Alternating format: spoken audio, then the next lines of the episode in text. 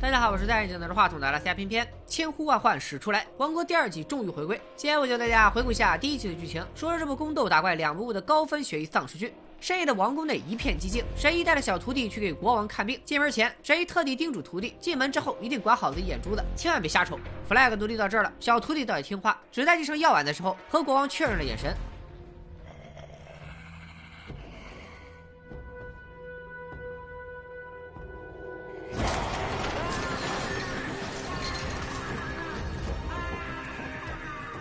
国王这边明显是出事了呀，但朝廷的风向却不太对劲。赵王妃挺着大肚子，她的爸爸也就是赵国丈，在朝中大权在握，这会儿正忙着压制舆论。只要有人怀疑国王已经驾崩，就会被安上谋反的罪名。世子李沧算是如今名义上的王位继承人，但他毕竟是庶出，被这外戚一党压得抬不起头。国王生病的十天里，世子也一直被拦着不许探望，连碰的平安都要被扣帽子，说他是图谋不轨。但国王这病实在是诡异，世子只能派出自己的侍卫胡子哥去把诊断记录给偷过来。可胡子哥的老婆刚刚怀孕，这种要掉脑袋的活，他当然是打死也不干。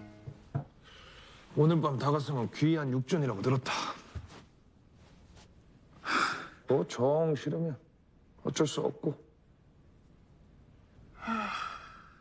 另外，胡子哥就成功偷回了诊断记录。按理说，国王的病情应该每天都记录在册，但本子上却只写了这病啥药都治不好，之后就是一片空白。而且里面提到来给国王治病的神医，还是位三年前就已经辞职不干了的御医。为什么偏偏召回了他？诊断记录中又隐瞒了什么？世子决定带着胡子哥微服出访，亲自去找神医问个清楚。他俩这边刚有动作，赵国丈那边也没闲着，他成功搜到了儒生们联合谋反，准备拥护世子继位的手书，正准备把世子捉拿归案，却发现他已经奔着神医的老家去了。于是赵国丈赶紧派自己的儿子前去追击。神医还有用，得留活口，世子就无所谓了。说回到世子这边，世子急着去找神医，胡子哥还以为他是害怕谋反的罪名，正安慰他不用这么上赶着去背黑锅。 내가 했다. 예? 방금 뭘 하셨습니까? 내가 영모를 꿈꿨다. 世子看似一人之上，万人之下，呃，不是，呃，一人之下，万人之上。但其实大家都心知肚明，现在国王重病不露面，只要他能活到王妃生出孩子，人家赵家把持着朝政呢，废长立幼还不是分分钟的事。到时候世子可能连小命都要不保，所以他必须查清父王的情况。有弹幕可能会问了，要是王妃生了个女孩，不就没事了？别着急，后面会揭晓。这时的神医还不知道自己成了风暴中心，他刚刚回到医馆，身后的棺材里装着小徒弟的尸体，看起来死前像是被野兽咬过。但那一位医女追问神医，王宫里到底发生了什么？神医却只告诉他风平浪静。如今世道艰难，医馆里的病人都只能喝草汤。然而这天医女割完草药回到医馆，却发现大家居然吃上了肉。后厨里，一个名叫永信的精神小伙告诉医女，这是被他电死的，呃，不是，呃，打死的野鹿。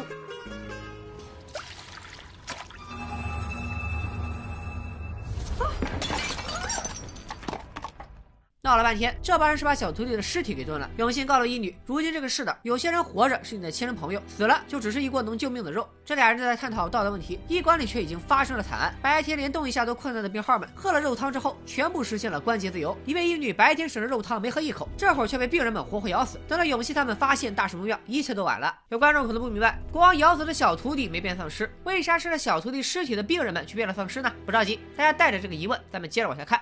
很快，世子和胡子哥来到了医馆，医馆的墙头都竖起了长矛，除了一地血迹以外，一个活物都没有。突然，世子踩踏了一块木板，这才发现地板下的阴暗处满满当当的都是尸体。世子马上报官，当地父母官才刚刚上任一天，名叫赵老八，也是赵国丈家的远房亲戚。手下告诉他，前几天曾有人看到永信到处割竹子做长矛，而且他的名牌也属于一个三年前已经死于战乱的人。这下案件简单明了，永信直接被当成了杀人凶手。所以当永信冲进府衙说所有尸体都是活死人时，没有一个人相信他。无奈之下，永信硬刚官兵要点火烧尸，却还是很快被制服。另一边的王宫里，赵国丈正陷入回忆。不久前，神医进宫为国王看病，当时就说他已经驾崩。但赵国丈为了让国王活到王妃产子，命令神医用上他三年前用过的手法，之后国王就变成了丧尸。那问题来了，这一次神医出手是因为涉及宫斗，那三年前他又是出于什么原因把什么人变成了丧尸呢？阴谋似乎早有伏笔，而世子却并不知情。他发现全部尸体里并没有神医，于是又回到了医馆。然而国丈的儿子却已经等在这里，两人一言不合就开打。世子眼看就要提前杀青，这时他们身后的棺材居然动了，里面正是已经变成了丧尸的神医。国丈的儿子不小心被咬伤，然后被世子一刀 KO，神医本人也被世子干掉了。没错，找了半天的神医不但变成了丧尸，还被世子亲手给杀了。这可咋整呢？难道光尸变的秘密也要因神医之死变成未解之谜吗？幸亏神医最信任的医女还活着，她已经从神医那里得知死人复活这事儿和一种叫生死草的药材有关，但医女找了好久都一无所获。天色渐晚，医女从药谷赶回府衙，和永信一起跪求赵老八一定要在天黑之前把尸体处理掉。然而赵老八却把他俩关进了大牢。就在这时，天黑了。萌萌，站起来！只是一瞬间，整条街都变成了丧尸的实验食堂。赵老八等官兵生生被逼进了大牢，这下可热闹了。赵老八冲进了医女所在的牢房，然后就化身为一朵娇花，全程等着医女保护他。这会儿永信已经逃出大牢，开始帮忙营救村民，还在流窜的丧尸们则吃起了流水席，一个个跑得比你放学的时候还快。如今贵族平民都没了界限，顶多就是肉多肉少的差别，整个村子成了人间炼狱。狮子这边刚从医院出来，现在也被撵得晕头转向。幸好胡子哥及时赶到，解决了周围的丧尸。两人决定先去附近的军营避一避。但是军营大门紧闭，赵老八的小跟班阿怂拿出刀剑对着百姓，不许任何人进来。眼看丧尸杀到了眼前，世子和胡子哥赶紧跳河，这才躲过一劫。终于等到天亮，所以丧尸瞬间躲进阴暗角落，一动不动。活人们汇集到了府衙，这会儿赵老八终于能听得进去永信的话，只有砍头或者用火烧，才能彻底除掉丧尸。但这话一出，贵族们又不干了，说啥也不让官兵糟蹋他们天龙人的尸体。于是赵老八和阿怂想了个贱招，按垃圾分类的方法处理，平民的尸体随便烧，贵族则要在举办葬礼之后再深深埋在地下。这操作实在过于骚气，世子气得再也装不下去，直接过来撂牌子亮身份，拿下了这个地方的话语权，然后下令所有尸体全部焚烧，点燃烽火传递消息，最后集结活人，在天黑之前坐船离开这里。一切安排妥当。另一边，赵老八也有了自己的小心思。昨晚被医女救了之后，赵老八怎么看了怎么顺眼。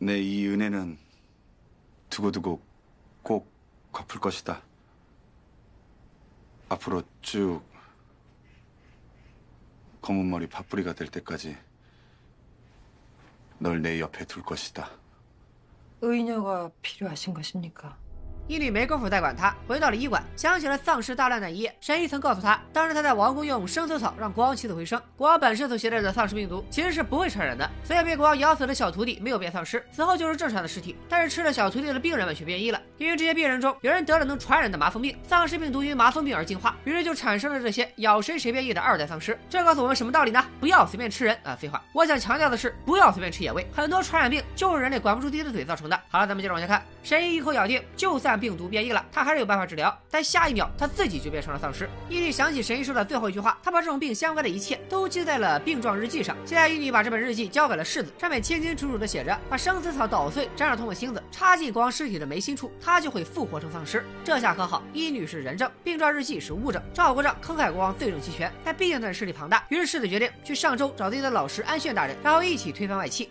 此时的王宫内也是暗潮涌动，每天国王吃饱喝足之后，都有宫女的尸体被沉尸湖底。这里却偏偏被逝者的大宫女发现，她马上找到了世子一派的文官统领老金，求他尽快查明真相。老金一听，也马上有了动作，他叫上了自己的一位好友，又传消息给正在上周为王母守孝的安炫大人，准备三人一起一同进宫面见国王，看看到底有没有人搞鬼。然而这个消息很快被赵国丈截获。要知道，安炫大人在三年前一战成名，在民间威望极高，又是世子的老师，和世子情同父子。但当赵国丈得知安炫可能要参与查案，却表现得十分安心。他知道安炫绝不会背叛自己，莫非这俩人之间还有什么见不得人的秘密？再说回到府衙这边，阿松悄悄告诉赵老八，实际上城里能用的船只剩下一艘，根本装不下所有人，城里兵力也不够，尸体不可能烧完。于是还没等百姓们集结，阿松和赵老八就带领着贵族坐船离开。然而没有人知道，仍然有一名顽固的贵族把自己儿子的尸体带上了船。这帮人溜之大吉，世子等人被困在了原地。一律提议大家都去医馆避难，毕竟永信在那里设置过竹矛阵，好歹能抵挡丧尸。很快，青壮年们都进了医馆，只剩下两车老幼病残还在路上。眼看丧尸就要出动，他们却在这时卡在了路上。胡子哥训世子赶紧跑路。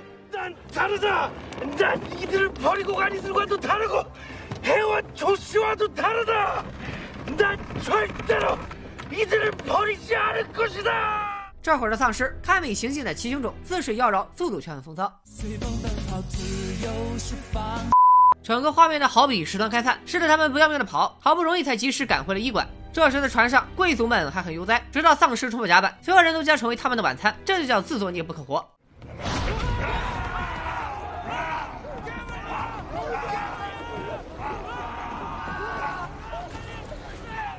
反倒是医馆的防护很有效，这一夜丧尸没能进来，人们看世子的眼神也多了真正的尊敬。太阳终于升起，世子准备和胡子哥去上周找安炫大人。永信听说后也请求加入，因为上周正是他的故乡。但胡子哥对永信并不信任，就在永信解释他能当过兵，所以伸手还过得去。但他为什么会拿着三年前去世的人的名牌，而且打丧尸时永信枪枪中中眉心？这哪是一般士兵能办到的呢？胡子哥满脑壳都是问号。此时医馆的门被敲响了。赵国让得知儿子的死讯，派人来捉拿世子，只是几秒钟没得到回应，他们就开始放乱箭。难民们刚还在庆幸从丧尸手上逃过一劫，转眼间却死在了权贵的手里。官兵们很快冲了进来，但到处都是硝烟。神枪手永信在前狙击，医女帮忙补刀，剩下的几个百姓成功逃脱。世子和胡子哥也在烟雾的掩护下逃走，然后用熟悉的公众暗号把官兵们引到了别处。随后他俩和永信、医女重归会合，四人一起去上州找安炫大人。另一边，烽火已经传到国都，老金借机带着几位大臣准备面见国王。今天的赵国丈也是相当好说话，不仅主动带他们进了国王寝殿，还让他们坐近点看。天色暗下来，国王现出了丧尸的真面目，所有人都被吓得蒙圈。而赵国丈也终于不再掩饰目的，他根本不怕老金他们进攻，只要国王还能动能喘气，他就仍然是这个国家的王。所有质疑这件事的人，他是造反派。于是老金立刻被拿下，当夜就被诛了三族。这时的世的一行人已经奔波一天，正在稍作休息。胡子哥突然想到，虽然永信的名字和身份都是假的，但从身手来看，他应该是捉虎军的一员。这帮能捉老虎的狠人，身手比大内侍卫还厉害，但永信为什么会落单，而且伪装身份到处流窜呢？听了这话，世子也陷入了沉思。这时，一女大喊：“的发现了丧尸！”所有人一级戒备，仔细一看才发现，居然是赵老八。那一整船的人，只有赵老八成功逃了出来，也算是遭了报应。但那艘咱们丧尸的船还在继续行进，不久就能到达上周。照这样发展下去，国都沦陷也不过是几天的事。世子立立刻决定连夜赶往上周。而这时的上周城里，很多人其实已经知道了丧尸的传闻，但人们只当这事和鬼神有关，一个个忙着求神拜佛。这天一大早，有人在河边发现了赵老八他们的船，等到安炫带着赶到，却发现船上空无一人。另一边，世子等人也进了河边的村子，这里更是诡异，整个村子像个贫民窟，家家户户却吃着肉和白米。看到世子他们进来，还慌忙遮掩，直到赵老八看到有人手里拿着熟悉的绸子，这才确认正是这个村里的人洗劫了那艘船，而且还把船上的尸体都埋了起来。世子等人赶紧让村民带他们去埋尸地。然而走进草丛后，村村民们突然翻脸不认人，一起想要杀人灭口，彻底掩盖偷窃罪行。世子说啥他们都不听。就在这时。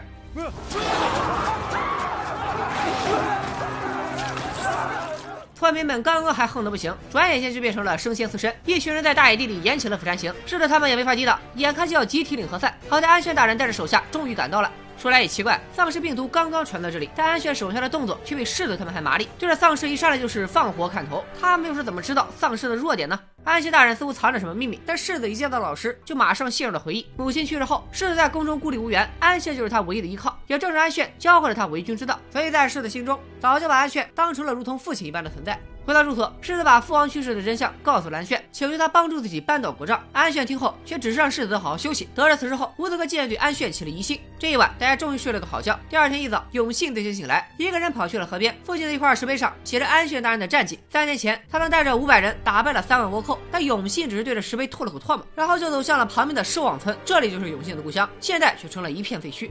永信想起当年离开村子时，弟弟哭着喊着想要自己留下。现在永信终于回到家乡，但全村人都已经死绝了。奇怪的是，整个村的坟地前仍然摆着用于祭奠的香炉，是谁在为村民们悼念？这里又发生过什么，以至于全村集体去世？收网村的秘密暂时按下不表。说回到国都这边，丧尸肆虐的消息传过来后，赵国长也感觉大事不妙，于是，在活人身上做起了实验，终于发现了丧尸病毒传播的秘密。而王妃也一直没闲着，她秘密收留了一众孕妇，好吃好喝招待着，这样就算自己没能生下男孩，也能及时抢个孩子，以假乱真。但奇怪的是，胡子哥的老婆居然也在这对孕妇里，大家都不明情况，只有他是被胡子哥安排过来的。胡子哥搞这么一出，到底是被人胁迫，还是他本身就是个奸细呢？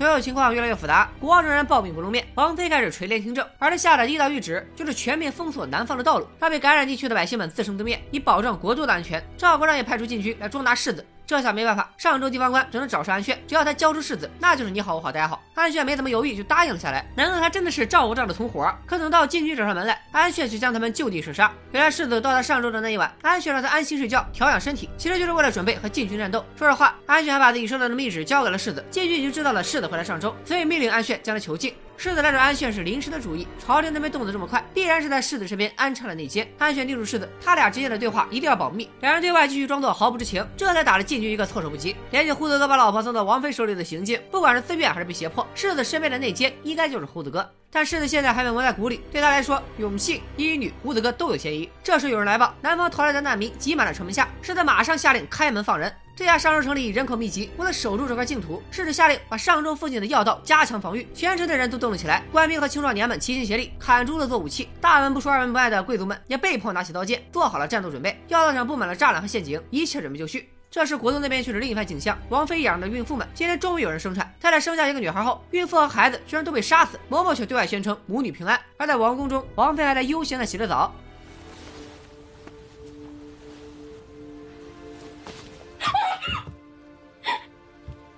무엄하다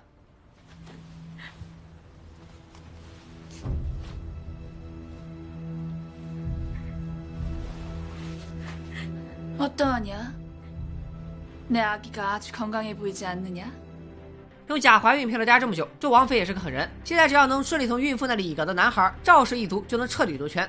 说回到上周这边，所有人紧张的等待晚上的战斗，一吕也在忙着采药。这时赵老八说，前面一条很危险的路会通向洞谷。一吕一听就惊了，洞谷正是生死草的生长地，他马上冲了进去，还真就在那里发现了生死草。但奇怪的是，这里除了药草，居然还有一堆镣铐，没人知道这里究竟发生过什么。另一边，永信也没闲着，他正在教官兵们射击。手下告诉安炫，永信就是那个从守望村出去的孩子。听到这话，安炫表情瞬间僵住。当他试着问起来时，安炫却说自己并不认识永信。很快天黑了下来，赵国昭来到了上周附近的关口，他身后的箱子里似乎装着一个活丧尸，不知道又要做什么妖。而上周这边外出的侦察队一直到深夜还是没有动静。忽然一匹马孤零零的返回，上面还带着半截胳膊，丧尸应该已经到了附近。所有人都准备好决一死战，但直到天亮，什么也没有出现。大家都准备回去好好休息。就在这时，不远处地动山摇。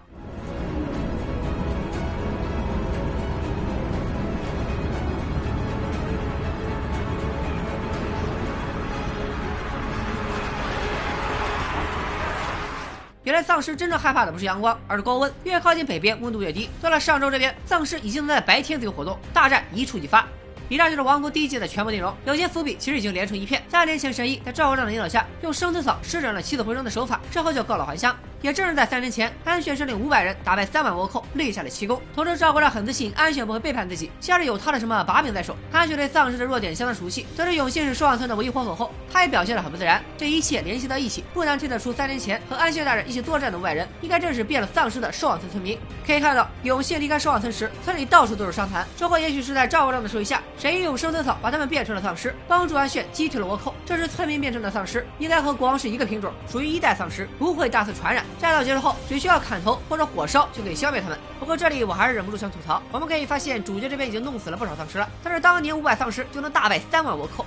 这倭寇的战斗力也太渣渣了吧？又或者说，直接通过生死草制造的一代丧尸，战斗力要远超以麻风病命名的二代丧尸。总而言之，赵国让神医和安炫有了共同的秘密，神医很快告了还乡，赵国让也因此确信安炫不敢背叛自己。三年后，神医再次被召回王宫，把当年的手法用在了国王身上，成功让他起死回生，却没成想小徒弟被国王咬死了，又因为民不聊生，发生了人吃人的现象，这才导致了病毒的变异，让丧尸肆虐，最终引发了整个王朝的灾难。三年前，赵国让等人是如何发现了生死草的秘密？安炫到底是选择追随世子，还是在和赵？国丈暗地里打配合，世子该怎样挣脱丧尸的包围和外戚的压制？赵国丈把活丧尸带到关口，又是为了什么目的？所有问题的答案即将在第二集中全部揭晓，让我们拭目以待。如果大家还想听冰冰我一口气解说完第二季的剧情，也请大家一键三连支持一波。本期视频再看过两千，第二季咱们立马安排。